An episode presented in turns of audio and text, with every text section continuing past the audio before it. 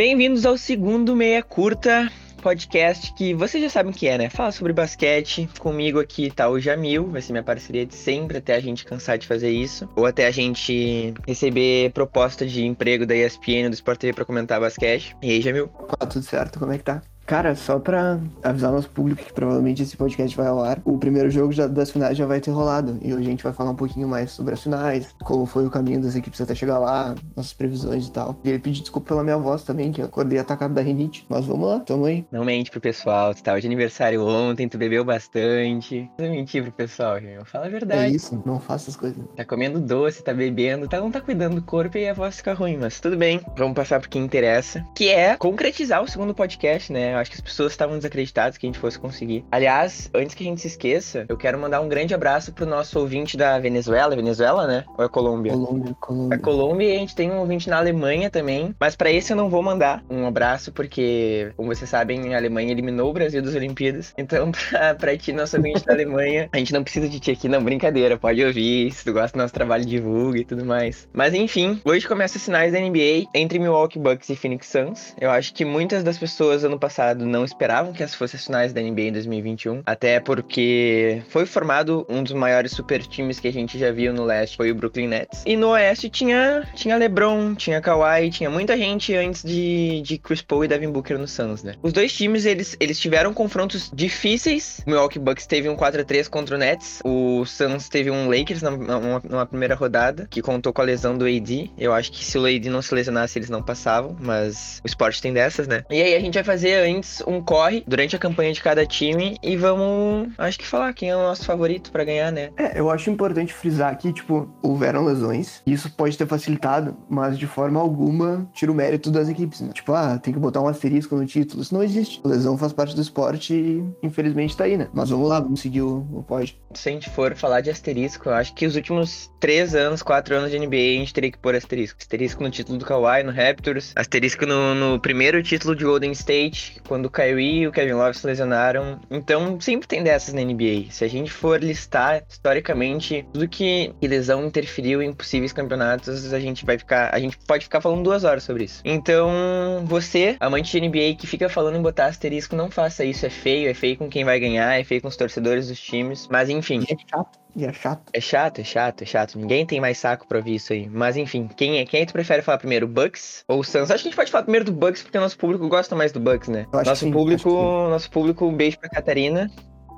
Milwaukee que enfrentou, teoricamente, o Nemesis deles ano passado, que era o Miami Heat. E sendo bem sincero, mesmo com, com o Heat baleado, entre aspas, esse ano, com o Butler tendo sofrido bastante por Covid, com alguns jogadores sofrendo com lesão, o Harrell jogou pouco esse ano. Mesmo assim, as pessoas ainda ainda estavam receosas de apontar o Milwaukee ganhando essa série, porque tinha toda aquela questão de o Spolstra sabe lidar com o Giannis e com o Bucks. E sabe lidar com o Budenholzer. Não aconteceu. Milwaukee, por pior que tenha jogado aquele primeiro jogo, que foi pra prorrogação, se não me engano, né? É, o jogo 1 foi pra prorrogação, se não me engano, e eles conseguiram passar por aquele resultado, varreram o hit e a partir daí pegaram confiança, né? Porque, querendo ou não, eu acho que esse tipo de desafio historicamente na NBA é importante. A mesma coisa que o Jordan passando pelo Pistols, claro que o Heat não tem a expressão daquele Pistols 2 aí, Thomas, mas esse Miami Heat tinha o número do Giannis e ele conseguiu ultrapassar essa barreira, quebrar essa barreira. Passando pelo Heat, 4 a 3 no Nets, que daí a gente vai comentar mais, mais a fundo. Depois 4 a 2 no Hawks e agora chegando na final. Mas sobre o Heat, o que, que tem a dizer aí, Gil?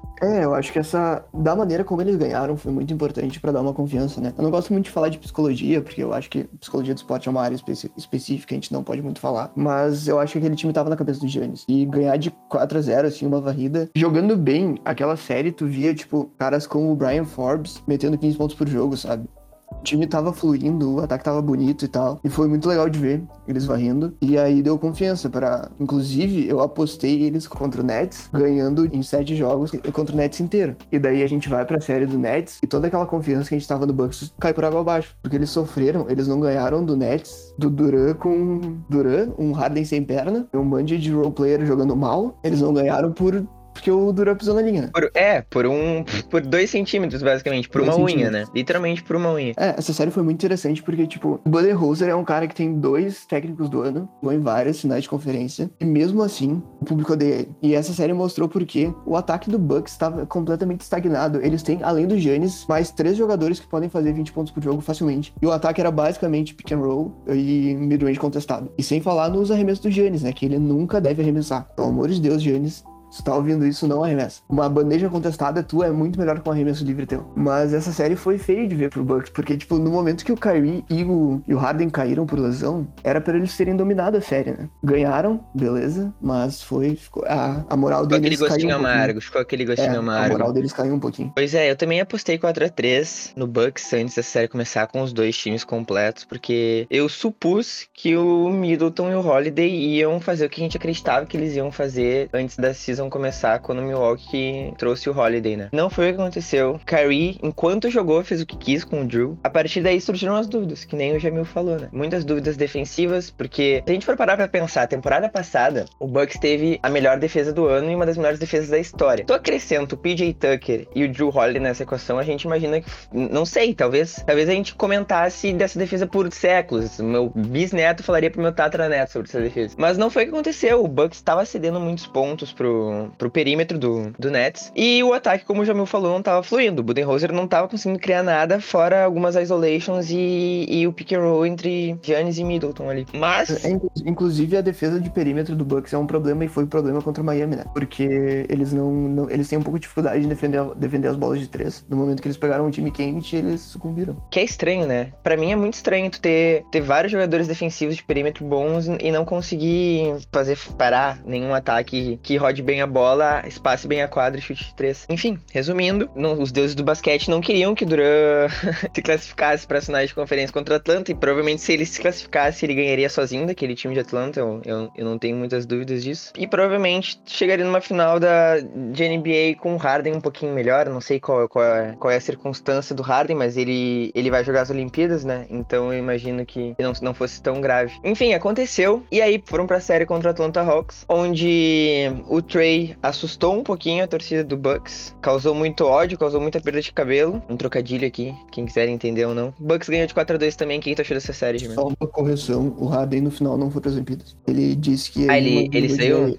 É, ele saiu, ele Ah. não tá no, no É, final. importante. Importante, importante. É bom pra ele. É, pois então, essa série, de novo, daí a gente imaginou que o Bucks já ia estar com a moral melhor, ganhando o Nets e tal, mas no primeiro no jogo 1 eles tomaram um susto, né? Inclusive eu vi um- uma estatística que o Budenholzer, com o Bucks, ele perdeu cinco, do- das oito séries que ele teve com o Bucks, ele perdeu cinco jogos um e ganhou só três. Então, ele tem, como a gente brinca, é, tipo, as pessoas brincam que ele não faz ajustes nunca, né?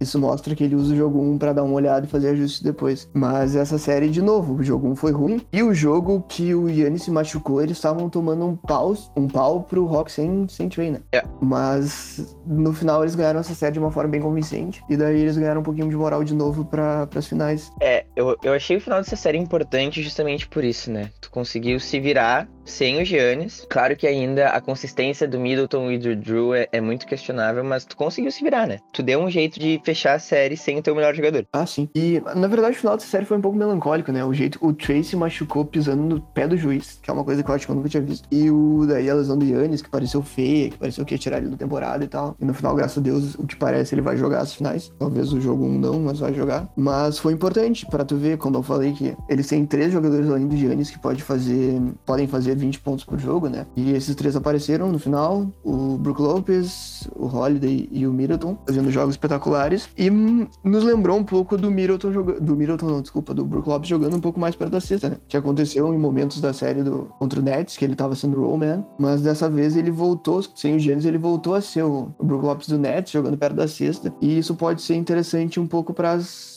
pras finais, né? Mas isso a gente fala depois. Tá, então deixa eu te perguntar. Uma nota carnavalesca pros playoffs do Bucks até aqui. Quanto tu daria? Hum, é, eu odeio dar nota. Mas. É que não pode ser negativo, né? Eu daria uns 8,5. 8,5, tá? É, baseado nas tuas expectativas antes de começar esse playoffs, são 8,5. É, exato. É que eu tava com expectativas muito, muito altas pra ele, pra É, ele é que, foi uma depois. montanha russa, né? Foi uma montanha russa. Foi, muitos, muitos altos e baixos, muitos altos e baixos. A gente pensava que, que ia ser uma, uma série. Eu botei uma série de sete jogos contra o Heat, eles varrem o Heat, contrariando todas as expectativas mundiais. Aí fazem uma série difícil contra Brooklyn, que eram esperados, mas sem dois dos três melhores jogadores de Brooklyn. E aí chegam contra o Hawks e dão um sustinho, mas passam. É, eu daria um 7, eu acho, meu. Eu esperava um pouquinho mais do Bucks. Se bem que o, Giannis cumpriu todas as expectativas, ele tá jogando como a, gente, como a gente esperava, né? A gente, no nosso grupo principal de amigos que fala sobre basquete, a gente critica muito o playoff Giannis, né? Porque ele geralmente é exposto pela falta de arremesso, mas esse ano ele deu um jeito de, mesmo que ele esteja arremessando bastante, mais que deveria ainda, deu um jeito de abdicar um pouco desse jogo de perímetro pra, pra ir lá embaixo, né? E controlar mais o ritmo do jogo. Ah, com certeza. Ele, a, o jogo 7 dele contra o Nets foi emblemático, né? E é muito engraçado porque eu vejo um pessoal mais leigo, assim, comentando basquete, que não consegue ver o valor do Giannis pra um time de, pra um time de basquete. O jeito que ele, tipo, ele é imparável atacando o aro, simplesmente. Ele é um jogador especial, um dos melhores dessa geração. Amamos, e, e eu já vou dar minha, meu, meu, a minha, minha torcida pra final é pra ele. Era muito, eu sei que o Chris Paul e tal, é, eu vou. Eu, a, gente, a gente discute isso no final porque eu, eu decidi torcer pro Suns. Daí a gente conversa mais um pouquinho sobre isso no final, pode ser? Pegando de gancho já o Chris Paul e falando dos playoffs do Suns. A gente nem falou como é que foi a temporada regular do Bucks, mas acho que não precisa, né? O Bucks ganhou 46 partidas, perdeu 26. O Suns teve a segunda melhor campanha do Oeste, com 51 vitórias e 21 derrotas. E na primeira rodada pegou de cara um, um Lakers contestado, machucado, tem ritmo de jogo, contrariado, mas mesmo assim tomou um 2 a 1 e rezou para que o LeBron tivesse caído de ritmo e aconteceu a lesão do ID, né? Era pro Suns ter perdido. Eu acho que, ao meu ver, em circunstâncias normais, o Suns teria perdido essa, essa série. Não sei o que tu acha. Ah, eu acho. Eu acho que sim. É, teve aquela, o rolê do Clippers, né?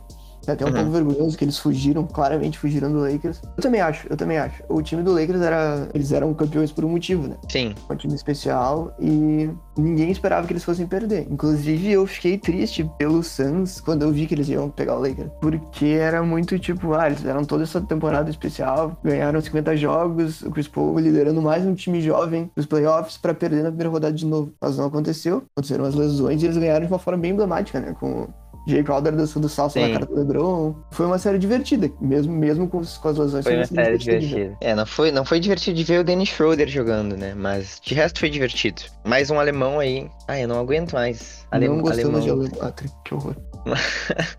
Passando pra segunda rodada, 4 a 0 no Nuggets, tem Jamal Murray. Eu ainda apostava num. Eu apostei 4 a 3 pra Denver. Eu apostava numa série emblemática do Jokic. Eu achava que ele, ele ia dar mais trabalho pra, pro garrafão do Suns, mas o Aiton excedeu expectativas marcando ele. Bom, fora isso, não tinha muito o que fazer, né? Não tinha outra fonte de pontuação vindo de Denver e acabou que isso ficou bem exposto nessa série. Mas essa série aí, tu viajou em apostar no Nuggets, né, meu? Ah, meu, é aquela coisa, né? Eu queria apostar contra MVP, só isso. Não, eu sim, achava eu, que o Aiton fosse um pouquinho bebê para marcar o Jokic, o que não aconteceu. Eu esperava, tipo, seis jogos, uma varrida eu não esperava. Até esperar um pouco mais do Michael Porter Jr., nosso antivacina preferido, né? É, com, a, com, a né? rotação, com a rotação de, de armadores que eles tinham. Eu amo o Campazzo, adoro ele. Mas esperar dele ser o armador titular, criar arremesso e tal, ele não pode ser uma fonte de de pontuação. É, até porque con contrasta um pouco com, com o jogo do Jokic, né? No momento em que tem alguém que cria tanto pros companheiros, precisa de gente pontuando, né? E o Campasso é, cria primeiro e depois pensa em pontuar. Sim, então... a temporada dele foi maravilhosa, a primeira temporada dele. Ele melhorou o arremesso, chutou 34, eu acho, para 3, que é é um pouco mais, é um pouco mais do que ele estava na Europa, mesmo com a linha um pouco mais perto, mas esperar dele demais não, não, não tinha. E o outro é o Austin Rivers, né? Que uma hora que outra tem um jogo de 20 pontos, mas não dá pra esperar muito dele também. Mas é o Austin Rivers, né? É, exato. E daí com o MPJ mal, eu, se eu não me engano, ele tava com uma lesão nas costas, mais uma, mas ele tava mal e daí não adianta. Se o MPJ não tá metendo bola, ele não ajuda em mais nada. Então, juntando isso. É, não tem muito o que falar dessa série, né? Aconteceu, não tem. aconteceu esperado. O mais relevante dessa série foi a briga da torcida. O menino uhum. do Sanzenford ficou famoso. O tapão é. do Jokic no Pain. Aham, uhum, aconteceu isso também. E é, eu acho que a foto do Jokic andando, andando de cavalo, de, depois que essa série acabou, foi mais interessante do que a própria série, né? Aliás, a gente pode linkar, a gente pode linkar essa foto aqui, aqui embaixo, se alguém quiser ver. Uma foto bem divertida, bem engraçada. Porque o Jokic deve pesar mais que o cavalo. O cavalo tá levando o próprio peso e o peso do Jokic, né? Vai ser Mas... a capa do podcast. Vai ser a capa do podcast, inclusive. E aí, encontrou na final um Los Angeles Clippers, que talvez seja um dos times mais resilientes da história da NBA, virando série série atrás de série, perdendo o jogo, voltando atrás. Só que um Los Angeles Clippers sem Kawhi, né? Um abraço pro, pro Marco, que acha que o Clippers é melhor que o. É melhor sem o Kawhi. Mas é aquilo, né? O Paul George tava chegando nas finais, ele tinha jogado 200 minutos a mais que o segundo jogador que mais jogou nesse playoffs, que era o Trey. E eles não tinham mais perna, né? Eu até fiquei surpreso que eles buscaram dois jogos do Suns, mas ninguém ali tinha mais perna e tava evidente. O PG tava, tava jogando bola, mas o volume de jogo dele tava, tava inexplicavelmente alto. Jogando 41 minutos por jogo, chutando 23 a 25 bolas por jogo, tu não adianta. Uma hora tu pede tempo para vomitar, né? O Clippers é um, um, ótimo time de basquete, né? E o Red fez uma, uma corrida de playoffs maravilhosa também. Tava uhum. desacreditado. Inclusive eu tinha ficado com uma imagem ruim dele, dos times de Detroit. Ano passado ele não fez um playoffs muito legais também. Mas esse ano ele deu a volta por cima. E é isso. O Clippers estava completamente cansado. O Kawhi com um volume de jogo altíssimo e o Marcus Morris não fez uma série boa. Até o Batum chutou mal. Uhum. E juntando isso com a série que consagrou o Aiton, né? Ele já tava Sim. fazendo os playoffs maravilhosos, mas essa série botou ele no mapa, assim. Porque o Aiton, coitado, ele coitado não, tipo, ele foi a primeira escolha no draft que tinha o Luca e o Trey. Esse estigma vai ficar nele para sempre. No uhum. momento que ele começa a jogar bem, eu fiquei feliz por ele, assim. Até, inclusive, ele falou sobre a influência do Chris Paul na, na carreira dele e tal. Muito feliz porque, tipo, foi bem emblemático porque o Clippers, Clippers passou pelo Utah praticamente correndo o Gobert de quadra, né? Não correu uhum. porque o o Snyder deixou, mas ele não devia estar em quadro. E daí o Aiton vai lá e faz uma série maravilhosa, conseguindo atacar o small ball do, do Clippers, punir eles com o small ball e defender igual. É linda essa história, né? Eu acho que todo mundo pode se relacionar. Sim. O Aiton é aquele primo, tem talento, e a tua mãe sempre te compara com outro primo mais talentoso, né?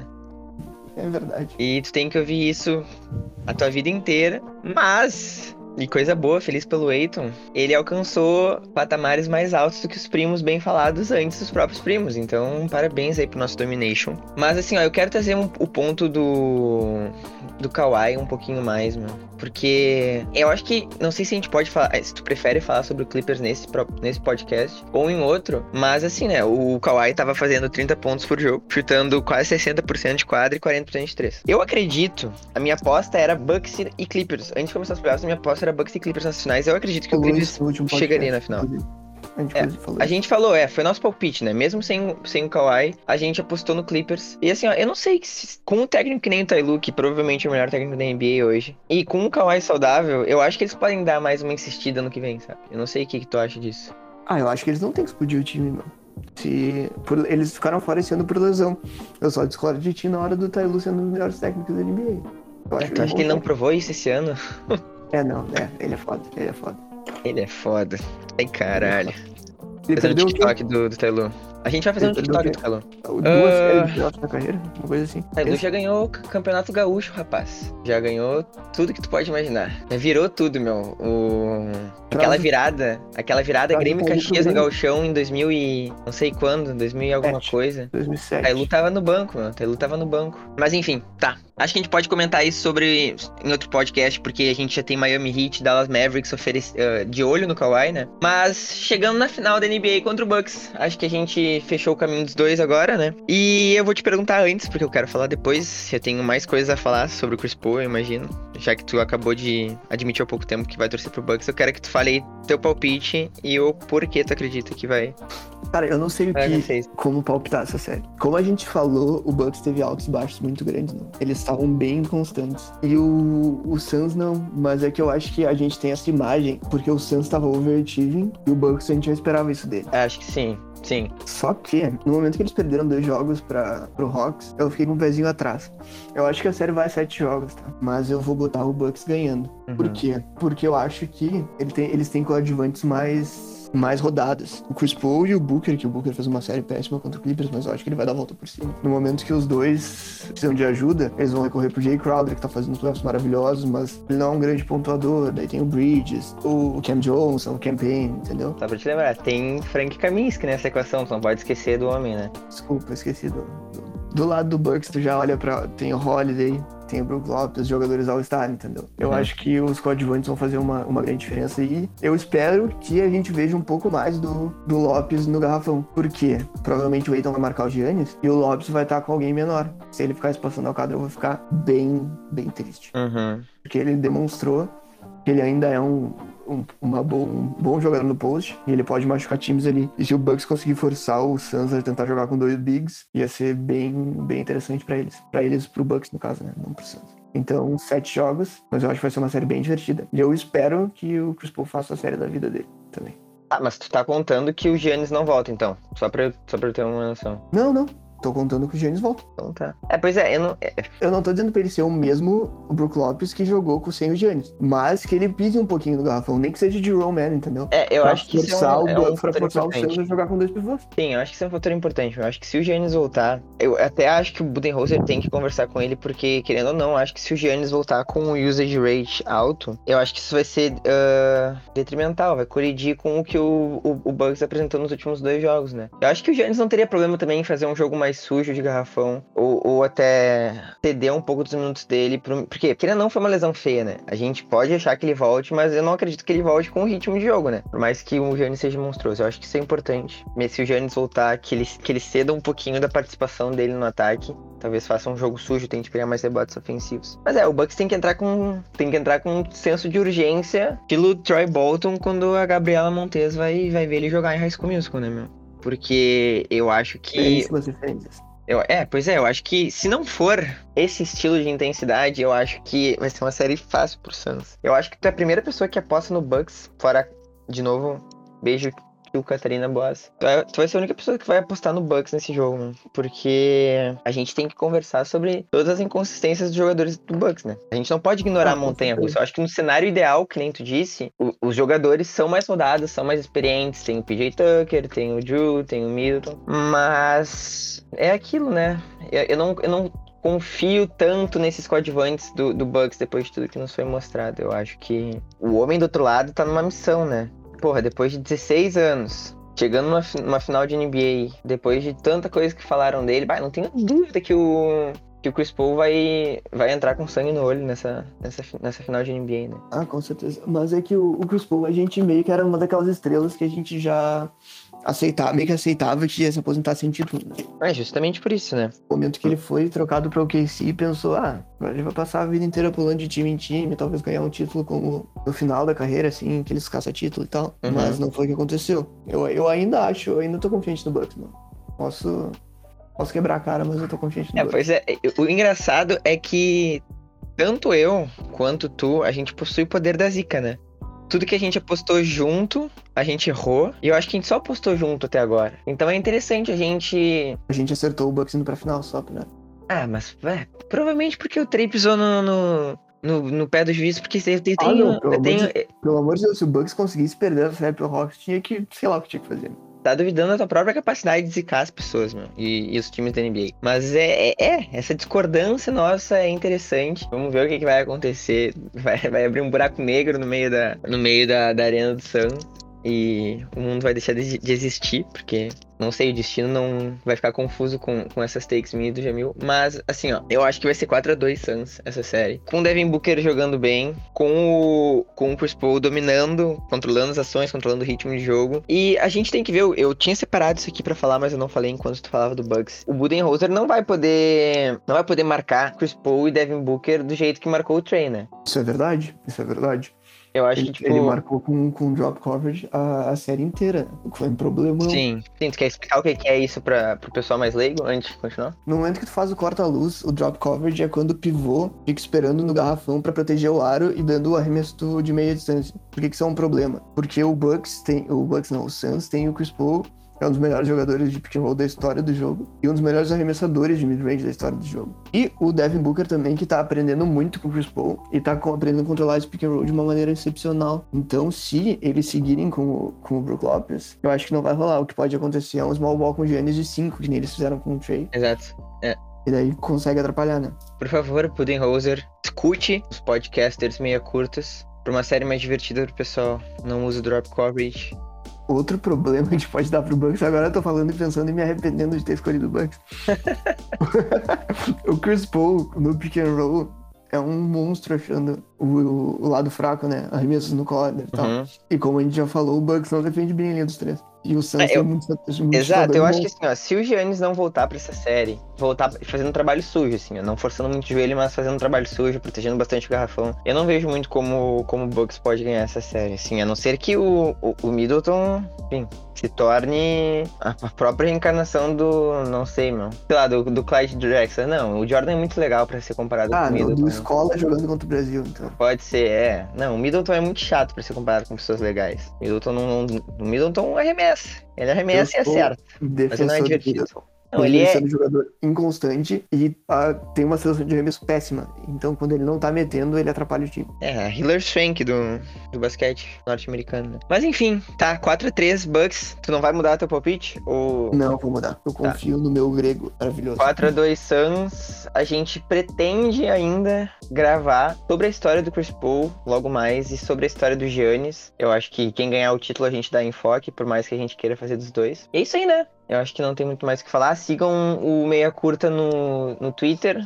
Meia underline curta, a gente vai começar a fazer TikTok também. Então, pra quem tem TikTok, nos siga lá. A gente vai fazer não só conteúdo basquetebolístico, né? Mas vamos fazer dancinhas também quando a gente estiver junto e, e receitas de pão, receitas de bolo, várias coisas. Assim, vai ser um TikTok diversificado. Para as pessoas não encherem o saco de basquete, né? Oi? Bolo do Bucks. É, talvez a gente fale um pouquinho também sobre outros esportes, sobre curling, as Olimpíadas estão aí. Mas enfim, gente, eu, Pipo Braga, me despeço. Jamil, manda um beijo pra tua namorada dessa vez, fala o nome completo dela. Júlia Bertazzo Barbieri, eu te amo. E é isso aí. É isso aí, gente. Até mais. Beijinhos.